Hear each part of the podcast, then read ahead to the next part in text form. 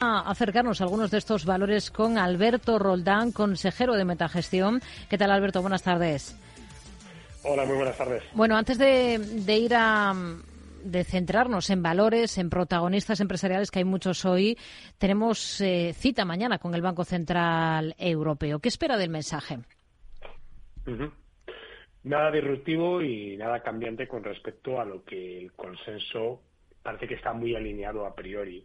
Eh, hay que tener en cuenta que el ciclo de tipos de interés y de política monetaria en Europa está algo más retrasado que en Estados Unidos. En Estados Unidos ya estamos viendo que las expectativas de baja de tipos se han enfriado notablemente, con lo cual aquí podemos esperar prácticamente lo mismo. Todas las fuentes del Banco Central Europeo en las últimas semanas se han mostrado muy market dependent, significa que van a lanzar un mensaje que seguramente nos diga que la decisión del Banco Central Europeo no se puede estimar a corto plazo con una baja de tipos y que lo que ocurre en el medio plazo va a estar eh, necesariamente ligado a lo que pase con la inflación. La inflación está desacelerándose, es cierto que con un poquito más de disgregación respecto a la economía americana, pero es una evidencia. Y el mercado, pues en algún momento también tendrá que empezar a apreciar esa posibilidad de recorte de tipos que, insisto, de momento en Europa está muy ralentizada y no está sobre el tablero. Si miramos a, valores, hoy uno de los destacados, de los protagonistas es ASML Holding. Sube con fuerza en bolsa después de presentar cuentas. ¿Cuáles han sido las claves?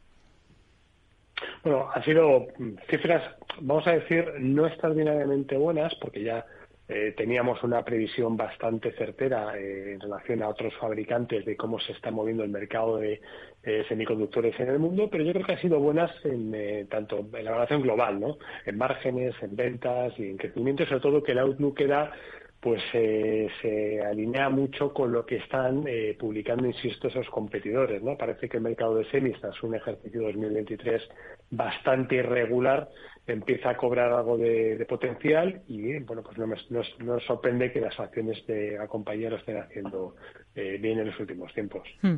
Tenemos además buen comportamiento en SAP, en la alemana de software. También ha presentado cifras, no sé cómo, cómo las ha visto. Ha anunciado además un plan de hmm. reestructuración que va a afectar a 8.000 empleados en todo el mundo. Sí, es cierto que ha tenido una ligera eh, decepción, bueno, por llamarlo de alguna manera, en, la parte de beneficio operativo, pero ha batido en, ventas muy impulsadas por, por, lo que ha sido la evolución de las licencias. Quizá la, la, participación del negocio de cloud, que era lo que ha reforzado realmente la evolución del negocio en los últimos trimestres, ha estado un poquito flojo, ¿no? Pero lo importante ha estado en la confirmación del guidance. Se prevé un EBIT para este año que va a estar muy cerquita de los 8.000 millones y esos 10.000 millones para el año que viene que marcan realmente un hito en la compañía. Y además el impulso de valor viene no solamente por esta confirmación de guidance, sino por el hecho de que ese plan de ajuste de empleados y recorte de costes refla la posibilidad de alcanzar esos objetivos, incluso superarlos en, estos, en estos periodos. Está subiendo la compañía más de un 7%. mejor tono vemos incluso en Siemens Energy, más de un 10% arriba. Em, después de debatir sus previsiones, eh, una vez, eh, bueno, que en los últimos tiempos venía bastante castigada por todos los problemas relacionados con la española Gamesa. No sé si le convence este giro en Siemens Energy. Bueno, la, verdad es que no, y es, un, es el tipo de compañías y de negocios donde las cosas no están funcionando bien y es por algún motivo, y es más que evidente.